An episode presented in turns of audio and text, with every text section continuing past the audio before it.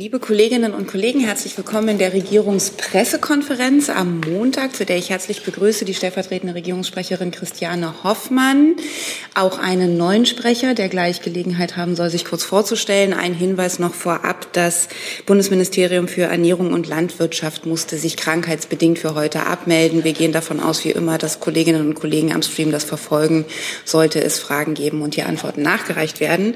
Aber zunächst erstmal hat das Wort Herr Fischer, der zum ersten ersten Mal da ist. Ja, vielen Dank. Mein Name ist Sebastian Fischer. Ich spreche ab jetzt für das Auswärtige Amt und die Außenministerin. Ich bin der Nachfolger von Christopher Burger, den Sie alle gut kennen. Vor sechs Jahren war ich schon mal hier. Äh, das heißt, ich bin sozusagen ein Wiedergänger. Freue mich sehr auf die Aufgabe und habe, äh, ehrlich gesagt, genau wie vor sechs Jahren immer noch den gleichen großen Respekt vor ihr. Und ähm, ja, ansonsten hoffe ich, äh, dass wir das gemeinsam hier gut hinkriegen. Sie werden mich fragen, äh, manchmal werde ich genervt sein. Hoffentlich werde ich meistens eine Antwort für Sie haben und ansonsten freue ich mich auf die gute Zusammenarbeit. Und ich will nicht verschweigen, manchmal werde ich mich auch freuen. Danke. Auf gute Zusammenarbeit herzlich willkommen. Ich habe Frau Hoffmann gar nicht gefragt, haben Sie irgendwas mitgebracht? Nein, heute Nein, nicht. heute nicht. Dann kommen wir direkt zu Ihren Fragen. Wir wurden schon als Themen signalisiert, äh, der Komplex um Familienleistungen, Kindergrundsicherung. Es gibt Fragen zum Verkehr und äh, zum Thema Streubomben. Und wir beginnen mit dem Thema Ehegattensplitting, glaube ich, war das bei Herrn Lenz. Lothar Lenz, ARD, hätte eine Frage an das Finanzministerium. Im Koalitionsvertrag ist ja vereinbart worden, ähm, an einer Familienbesteuerung zu arbeiten zwischen den Ampelfraktionen und in diesem Zuge auch ähm, das Ehegattensplitting ähm, entweder zu reformieren oder abzuschaffen, in der neuen Besteuerungsform aufgehen zu lassen. Gibt es dazu Gespräche? Gibt es dazu Modelle, Vorstellungen, die Sie kennen? Und wenn ja, in welchem Status sind diese Gespräche? Danke. Ja, vielen Dank. Ähm, Sie äh, sprechen auch auf aktuelle Berichterstattung an in diesem Kontext äh, zur ähm, Besteuerung ähm, im Zusammenhang mit äh, Familien gibt es, wie Sie ja schon sagen, ähm, Ausführungen im Koalitionsvertrag. Diese äh, Aspekte und Vorgaben werden umgesetzt, äh, beziehungsweise äh, da, dass die leiten das Handeln äh, der Regierung, damit auch das, des Finanzministeriums. Aktuell wird äh, gearbeitet unter anderem an einer ähm, an einem anderen ähm, Auftrag im Koalitionsvertrag. Das betrifft die Steuerklassen drei und fünf. Und äh, zu weiteren Aspekten kann ich mich hier äh, aktuell noch nicht äußern. Da liegt mir kein neuer Stand vor. Ansonsten kann ich aber ergänzen noch, dass ähm, im Hinblick auf äh, ja, des gegebenen Anlasses, äh, dass äh, neben den Vorgaben im Koalitionsvertrag äh, selbstverständlich auch äh, die anderen Aspekte ähm, handlungsleitend sind. Das betrifft unter anderem, äh, dass äh, keine Steuererhöhungen vorgesehen sind. Nachfrage dazu, ähm, wenn ich es etwas zuspitzen darf, steht das für die Wahlperiode denn noch auf der Agenda, äh, diese Familienbesteuerung einzuführen im Zuge einer Auflösung des Ehegattensplittings?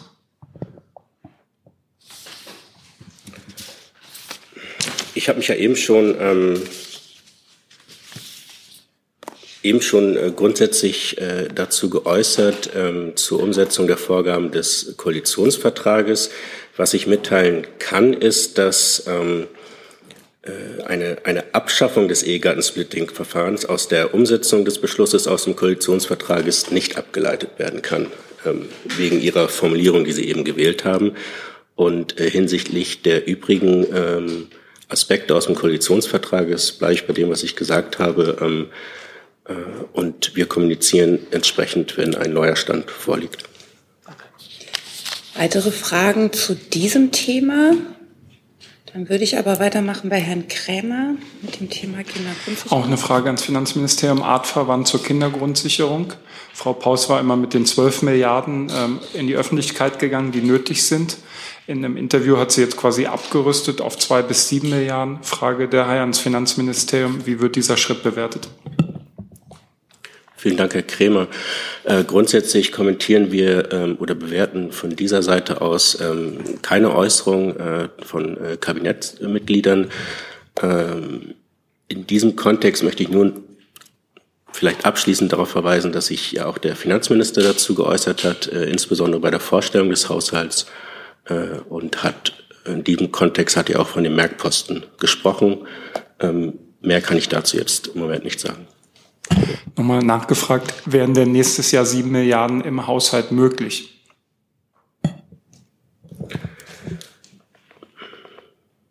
Der Bundeshaushalt war ja sehr lange hier und in der Öffentlichkeit ein Thema, auch innerhalb der, äh, der Regierung. Äh, der Kabinettbeschluss, der Regierungsentwurf liegt ja jetzt vor. Äh, und damit befindet sich der Haushalt im parlamentarischen Verfahren und diesen, ähm, den Beratungen dort kann ich von dieser Seite ähm, aus Sicht der Regierung nicht vorgreifen beziehungsweise mich nicht dazu äußern. Herr Jung? Ja, könnte uns das Familienministerium nochmal erklären, wie man jetzt zu diesem Kompromiss mit sich selbst kommt, nachdem die Ministerin ja immer wieder monatelang äh, gesagt hat, dass diese zwölf Milliarden das Mindeste vom Mindesten wären.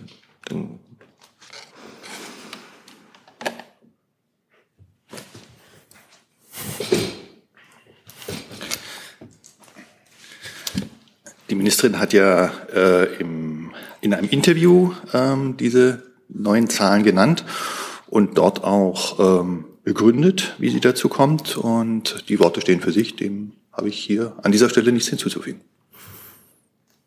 Naja, aber Sie sehen schon den, den, das Delta zwischen das Mindest von mindestens 12 Milliarden und auf einmal äh, geht jetzt doch viel weniger. Wo wird denn jetzt an Ihrem eigenen Kompromiss noch gespart? Ich können Sie uns das mal erklären, was, äh, was da immer noch enthalten wäre und was nicht mehr. Die Ministerin hat deutlich gemacht, dass ähm, jetzt ein Gesetzentwurf erarbeitet wird und je nachdem, wie dieser Gesetzentwurf ausgestaltet ist, ähm, wird auch klarer werden, welche Kosten ähm, dabei entstehen. Weitere Fragen zu diesem Thema? Hat Herr Lenz ein neues Thema? Ich glaube, da müssten Sie aber wieder die Sitzplätze tauschen, weil das ans Verkehrsministerium geht, richtig? War das ans Verkehrsministerium Ihre Frage, das zweite Thema, genau.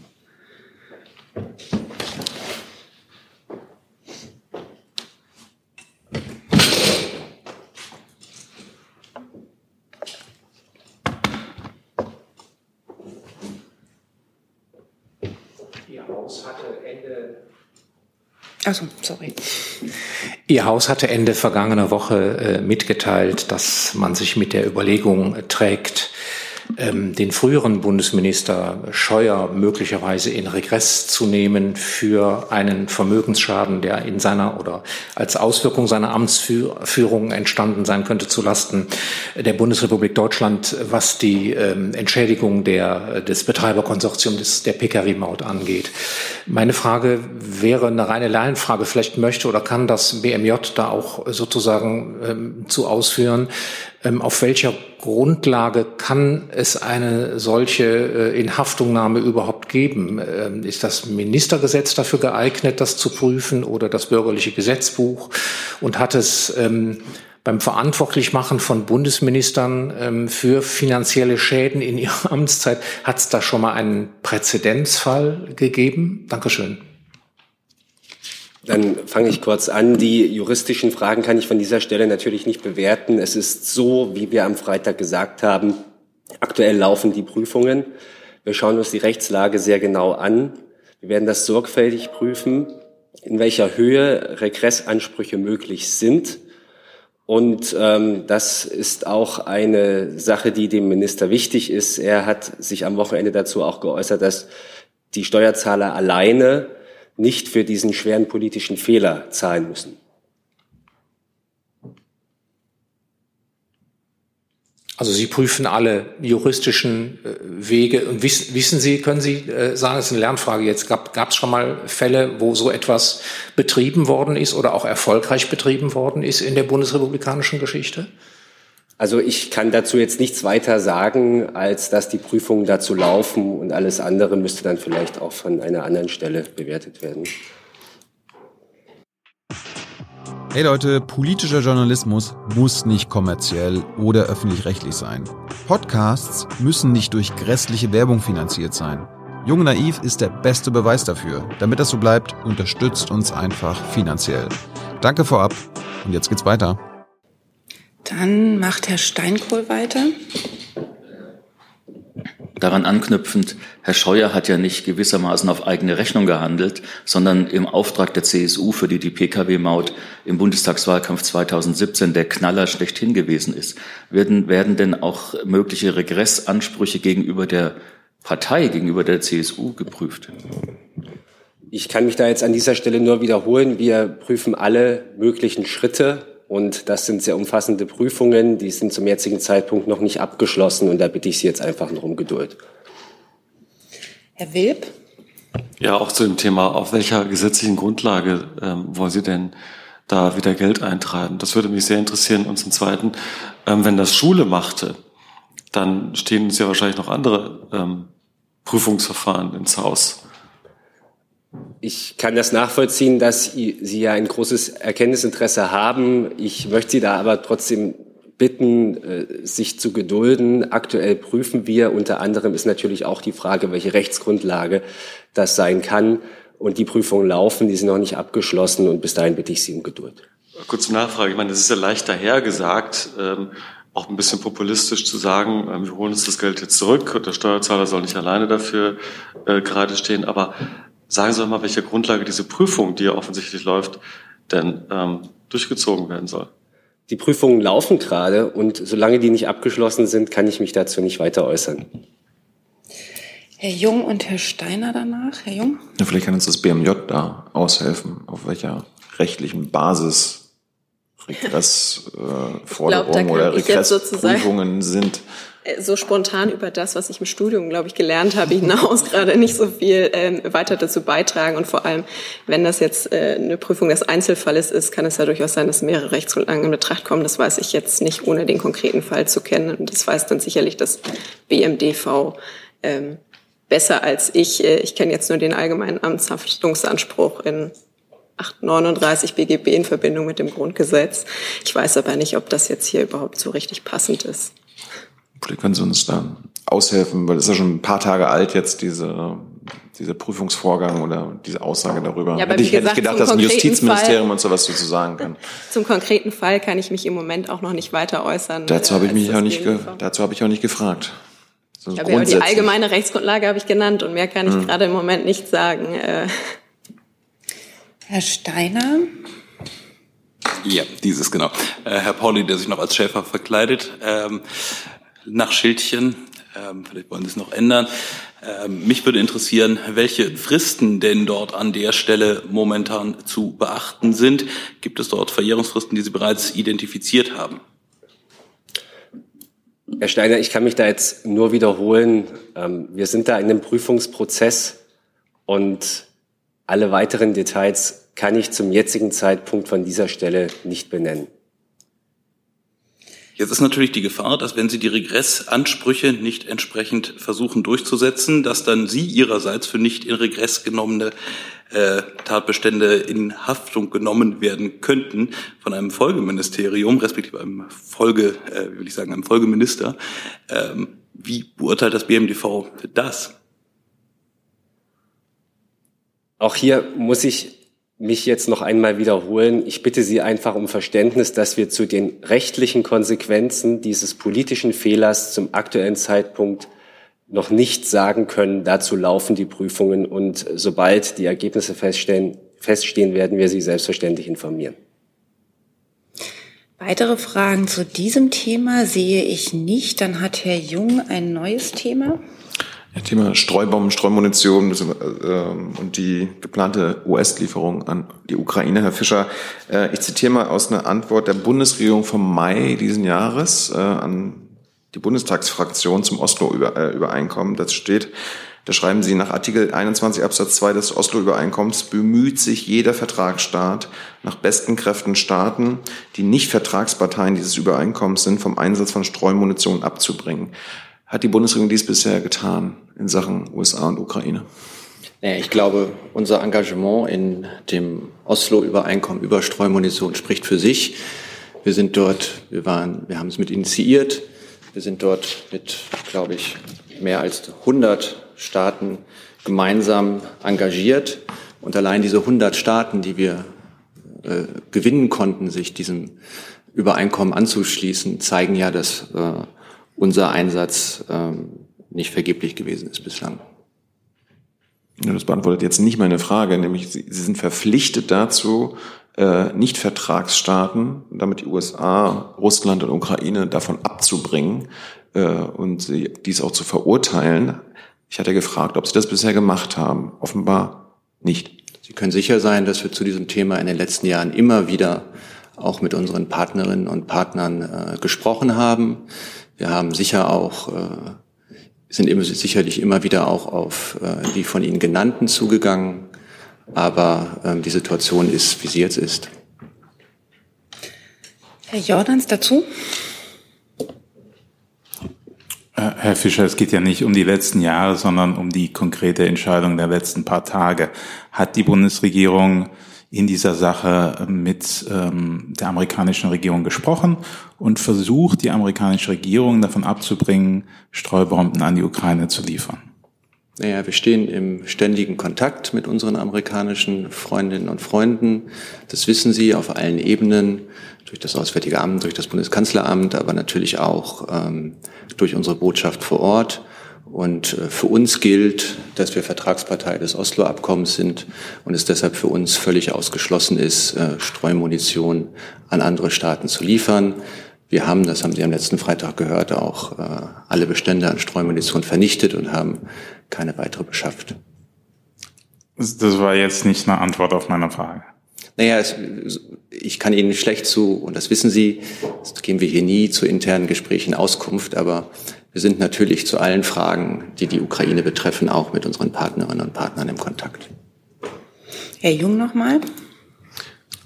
Fischer, Sie meinten gerade, das Engagement spricht für sich in Sachen Oslo-Abkommen der Bundesregierung. Äh, das Nichtstun jetzt aber auch.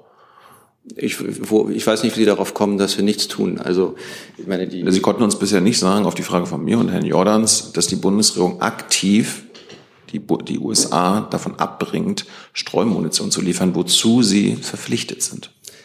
Also, wir setzen uns weltweit für die Ächtung von Streumunition ein. Was wir zu diesem Fall, zu diesem konkreten Fall zu sagen haben, hat äh, die Außenministerin am Freitag, hat der Regierungssprecher am Freitag, hat, glaube ich, auch der Bundesverteidigungsminister am Freitag zum Ausdruck gebracht. Und ähm, das ist es, was ich äh, hier hinzufügen kann. Nachfrage? Sind Sie, ist die Bundesregierung überrascht, dass der heutige Bundespräsident, der damalig, äh, als das Oslo-Übereinkommen äh, ausverhandelt wurde, Außenminister der Bundesrepublik Deutschland war, äh, jetzt sagt, dass äh, man den Verbündeten, damit den USA, in der aktuellen Situation bezüglich der Streumunition nicht in den Arm fallen soll. Also Herr Steinmeier hat damals das Abkommen gefeiert, er hat das mitverhandelt, er hat genau diese Punkte, über die wir jetzt gerade reden, rein, rein verhandelt.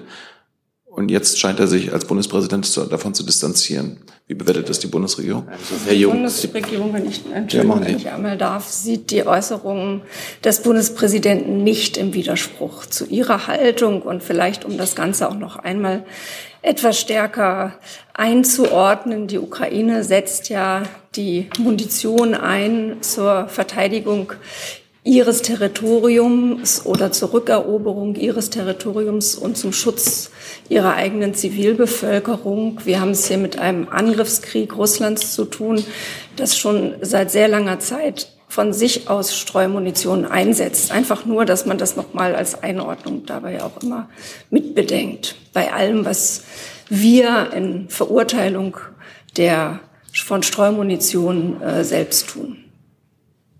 Herr Steiner?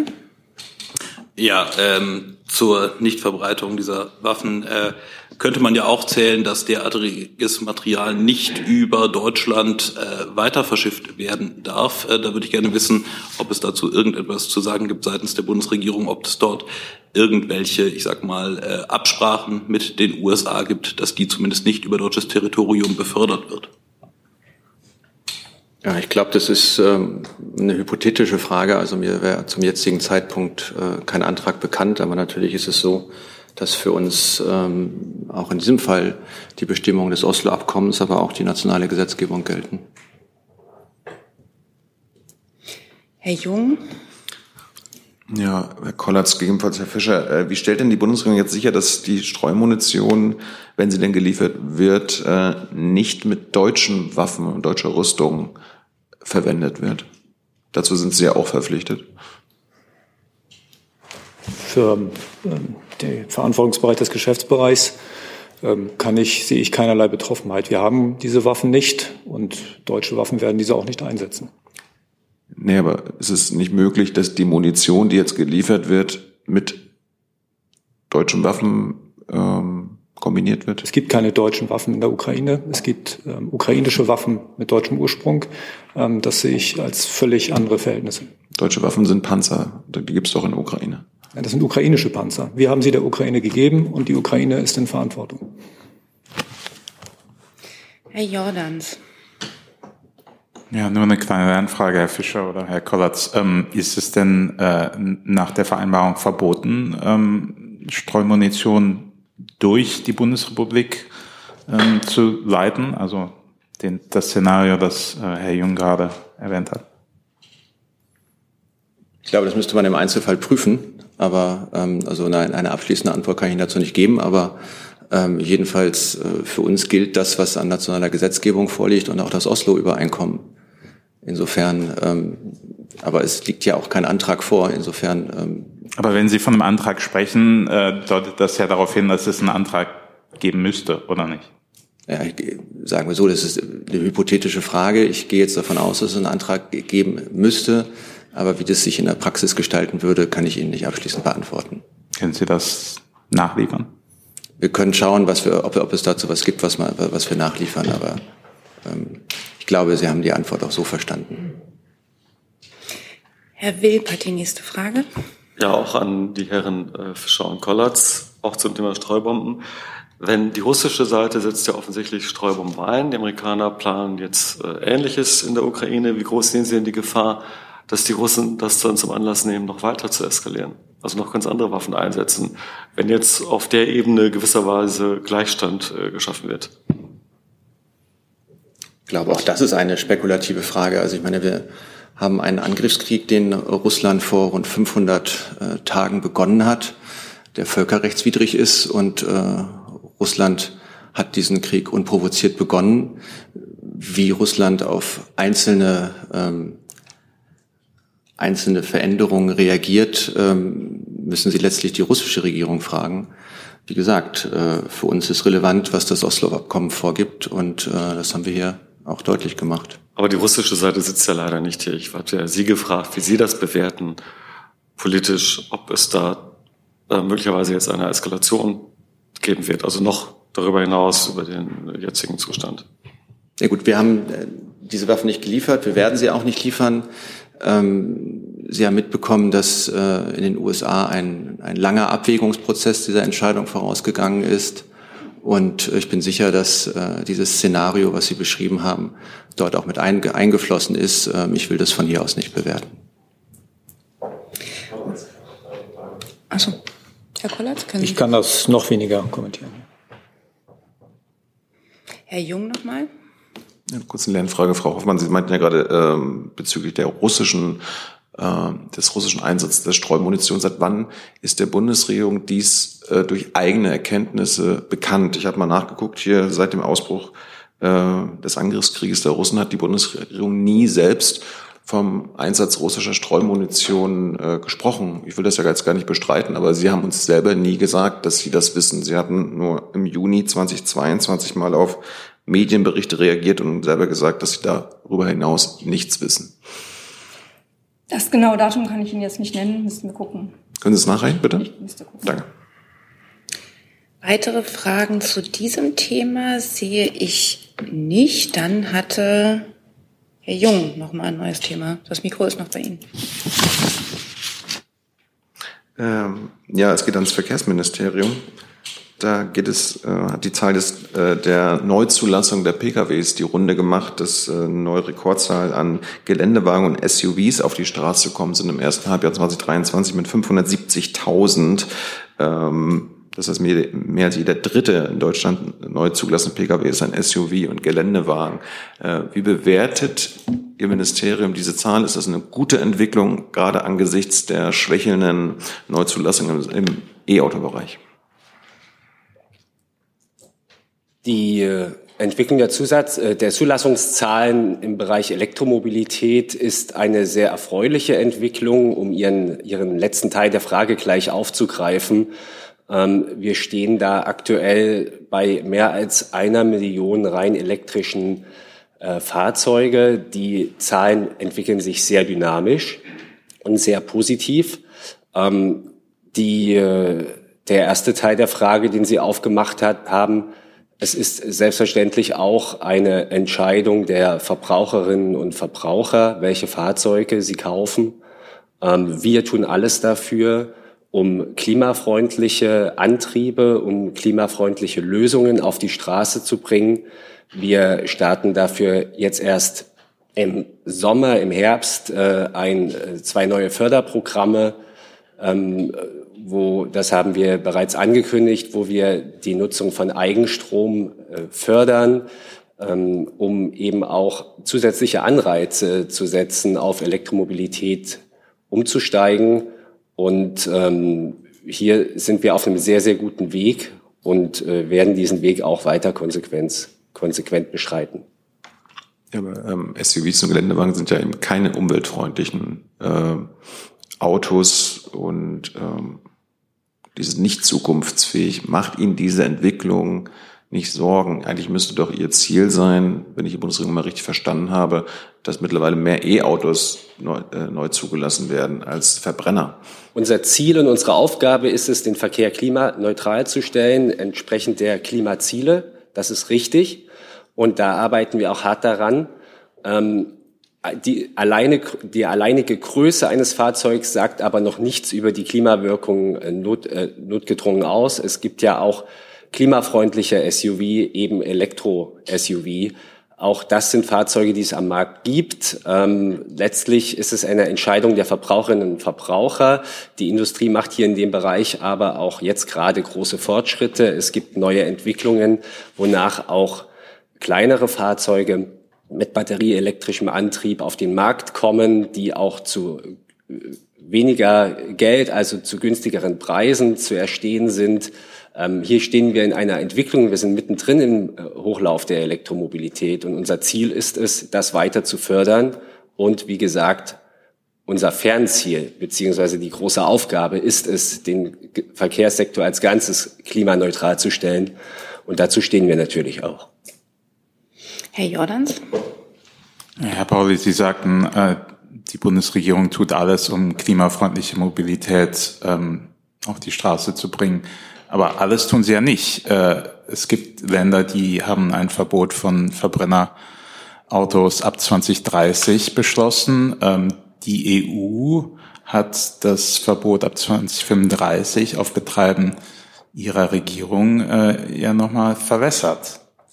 Also da gibt's ja sicher noch Sachen, die Sie machen könnten, oder sehe ich das wir, falsch? Wir stehen ganz grundsätzlich für eine Politik der Angebote und der Anreize. Es geht darum, Anreize zu setzen für klimaneutrale und klimafreundliche Mobilität. Es geht nicht um Verbote. Wir sind der Überzeugung, dass Verbote der falsche Weg sind.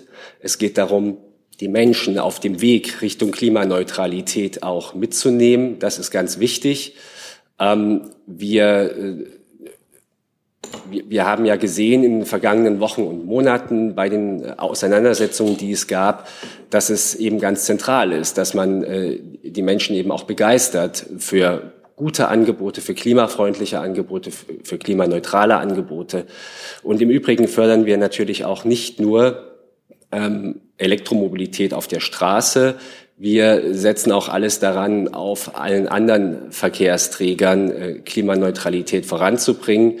Wir investieren kräftig in den Ausbau der Bahn. Wir äh, investieren in die Digitalisierung der Bahn und äh, versuchen auch da Angebotsverbesserungen zu erreichen. Und ähm, wenn, wenn wir gute Angebote machen, dann, davon sind wir überzeugt, werden die Angebote auch genutzt. Nachfrage. Um diese guten Angebote zu machen, müssen Sie ja viel an Förderungen ähm, beispielsweise für E-Autos, Ladeboxen, äh, Ladenetzwerke und so weiter und so fort locker machen.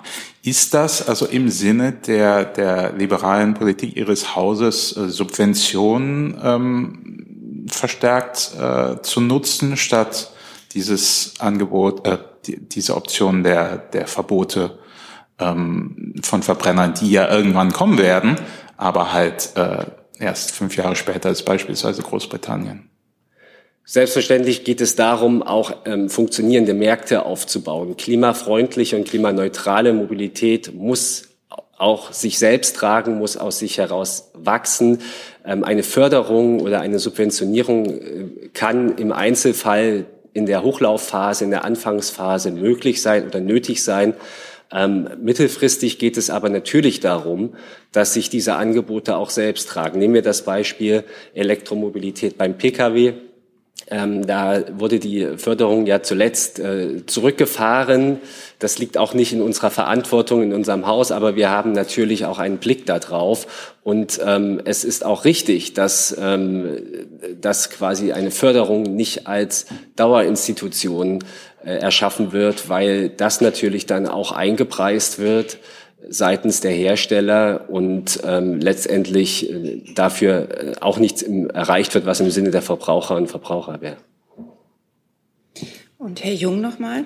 Pauli, nochmal eine Verständnisfrage. Also wenn von allen Neuzulassungen im, äh, bisher im Jahr 2023 84 Prozent Verbrennerautos sind und 16 Prozent E-Autos, äh, von den Verbrenner äh, 4, äh, 40 Prozent diese sogenannten Stadtpanzer, dann ist das aus Sicht Ihres Ministeriums ein Erfolg, eine erfolgreiche, erfreuliche Entwicklung. Eine erfreuliche Entwicklung ist es, dass sich die Zahlen, die Zulassungszahlen für Elektroautos sehr positiv entwickeln, sehr dynamisch entwickeln.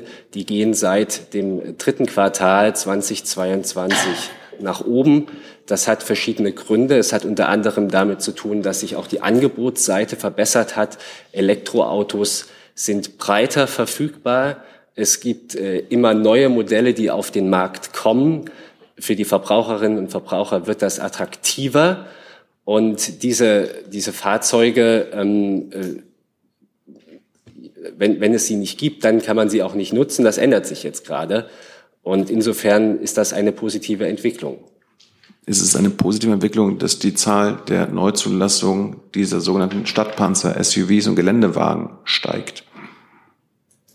Ähm, Herr Jung, also ich möchte das jetzt von dieser Stelle nicht bewerten. Wir tun alles dafür, dass klimafreundliche und klimaneutrale Mobilität vorankommt. Ein wichtiger Baustein ist die Förderung der Elektromobilität und es gibt auch größere Fahrzeuge, die man klimaneutral betreiben kann, äh, wenn es den richtigen Energiemix gibt, der dahinter liegt und wenn sie mit einem E-Antrieb betrieben werden. Die Größe des Fahrzeugs allein sagt noch nichts über die Klimafreundlichkeit aus. Weitere Fragen dazu sehe ich nicht. Dann hat Herr Krämer ein neues Thema. Ich eine Frage an Frau Hoffmann. Es gab am Wochenende einen Vorschlag der Wirtschaftsweisin Frau Schnitzer, die Witwenrente abzuschaffen.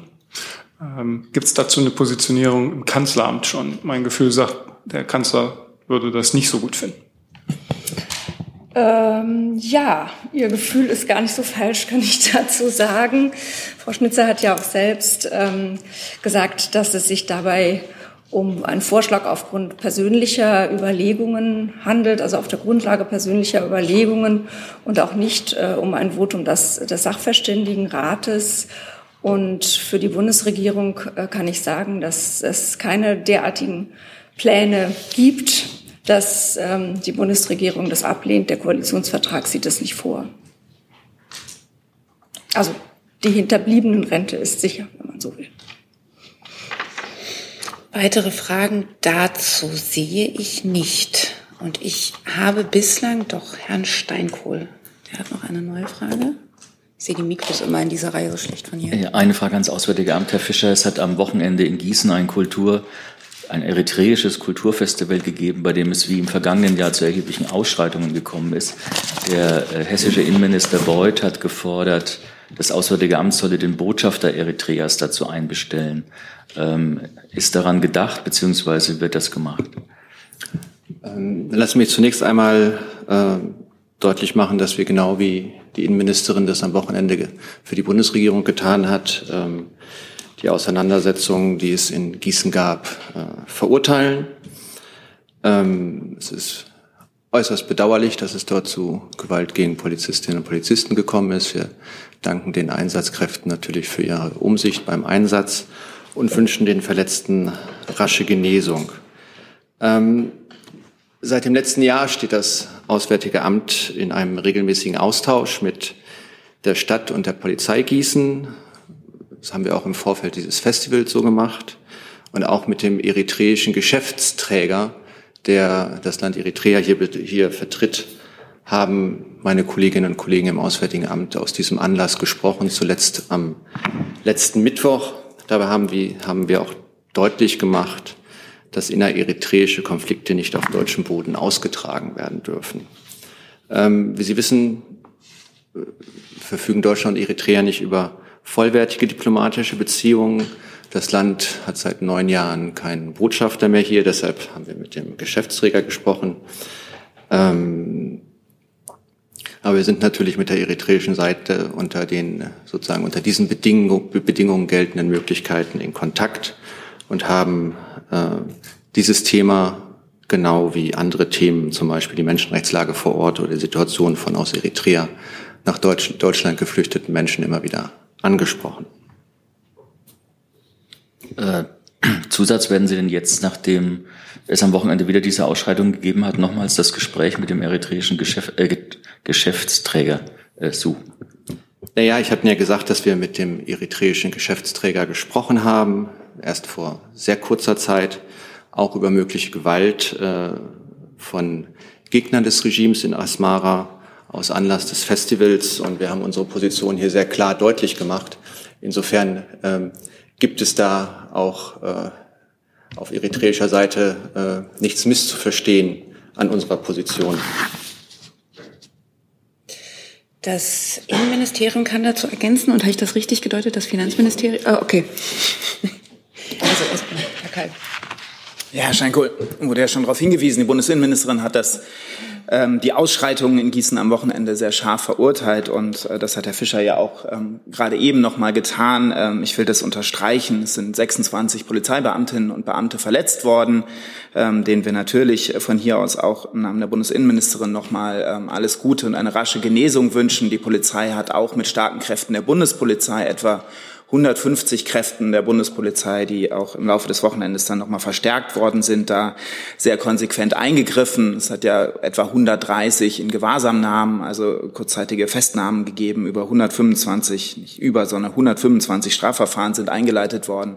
Das heißt, es war ein massiver Polizeieinsatz, ähm, da auch zum Schutz vor weiterer Gewalt und weiteren Ausschreitungen. Und da möchten wir nochmals den äh, Einsatzkräften sehr herzlich danken. Wie gesagt, den Verletzten alles Guten wünschen und genauso wie wir die Ausschreitungen verurteilt haben, auch ähm, das, was jetzt an massivem Rassismus in der Debatte, in der Folge dieser Ausschreitungen zu sehen ist, natürlich auch dies, ähm, äh, dies verurteilen. Herr Steiner. Ja, Herr Fischer, ähm, Sie haben es gerade äh, so interessant beschrieben, dass man mit dem Geschäftsträger ges gesprochen habe und darauf hingewirkt habe, äh, irgendetwas zu tun oder zu lassen oder wie auch immer. Ähm, vielleicht können Sie es nochmal erläutern. Also was genau war das, was man vom Geschäftsträger Eritreas hier gewünscht hatte? Naja, ich glaube, ich habe ja deutlich gemacht, dass ähm, wir mit ihm ähm, gesprochen haben, auch über das äh, Festival, auch darüber, dass es dort im Umfeld letztes Jahr bereits zu Gewalt gekommen ist und was man tun kann, um äh, dieses Jahr ähm, äh, dazu zu kommen, dass, dass das Festival friedlich abläuft. Wir haben sehr deutlich gemacht, dass ähm, innereritreische Konflikte nicht auf deutschem Boden ausgetragen werden dürfen.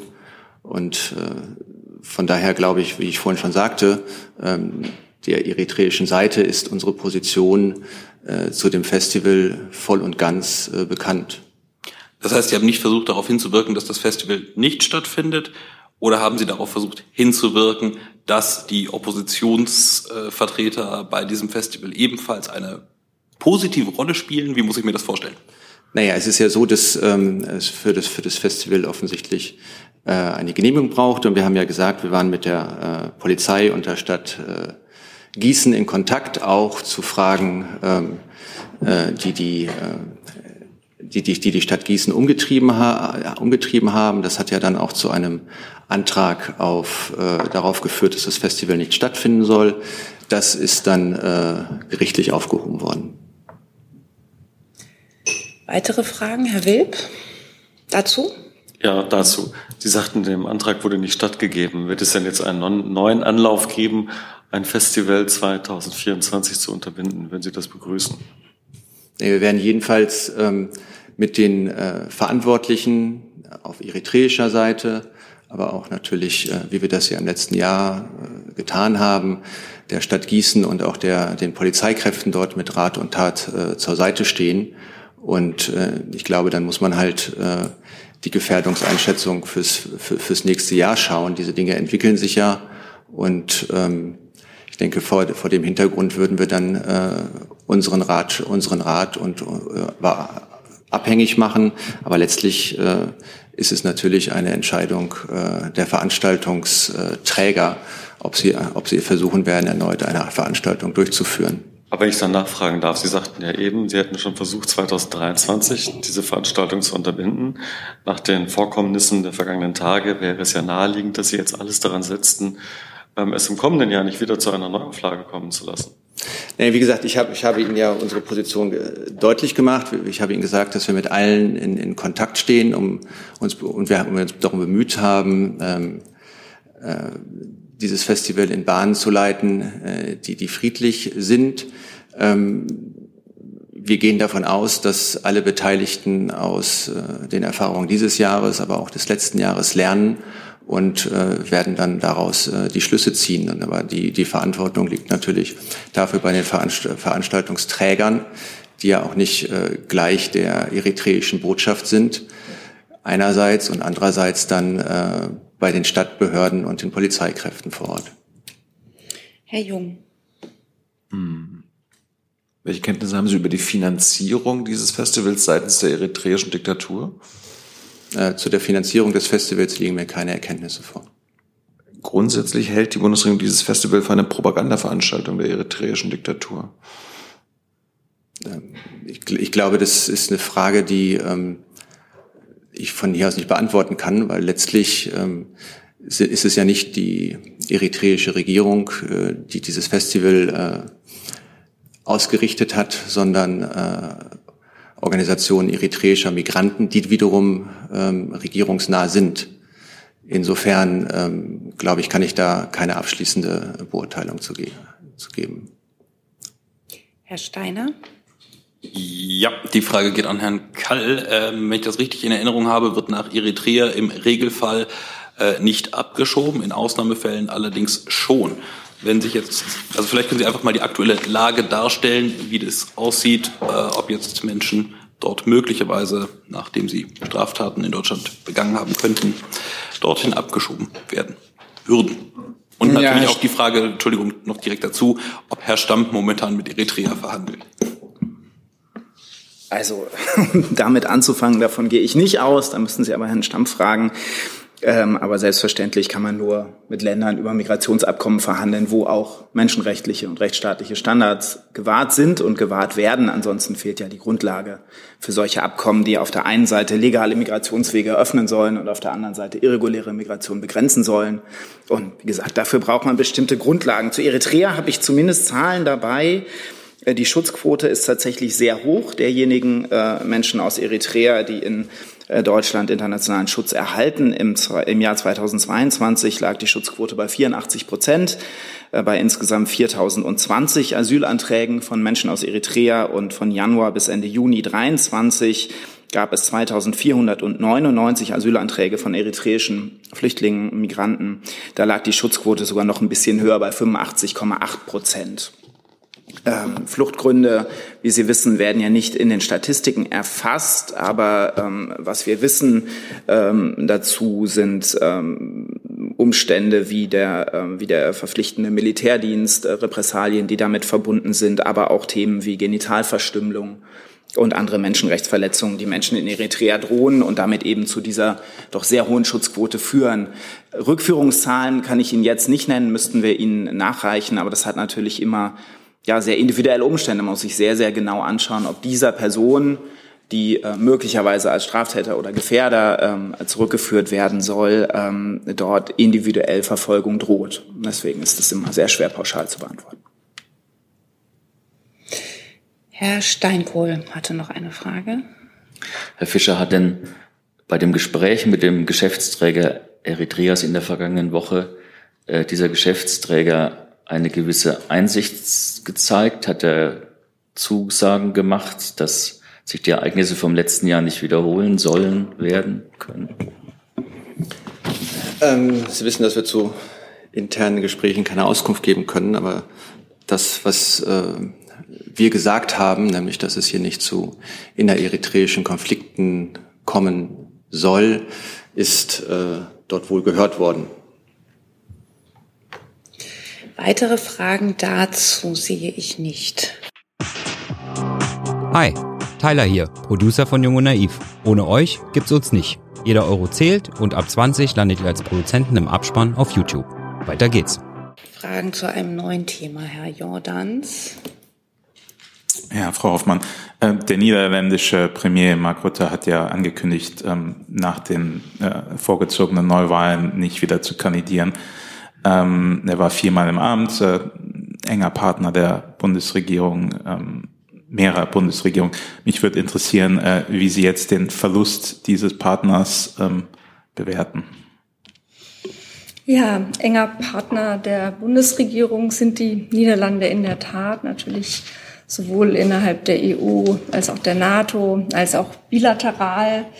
Ähm, und ich konnte zuletzt beim, beim Rat in Brüssel sehen, wie auch der Bundeskanzler sehr eng mit Herrn Rutte äh, zusammenarbeitet, sehr vertrauensvoll. Trotzdem würde ich jetzt seine Entscheidung von dieser Stelle hier aus nicht kommentieren wollen.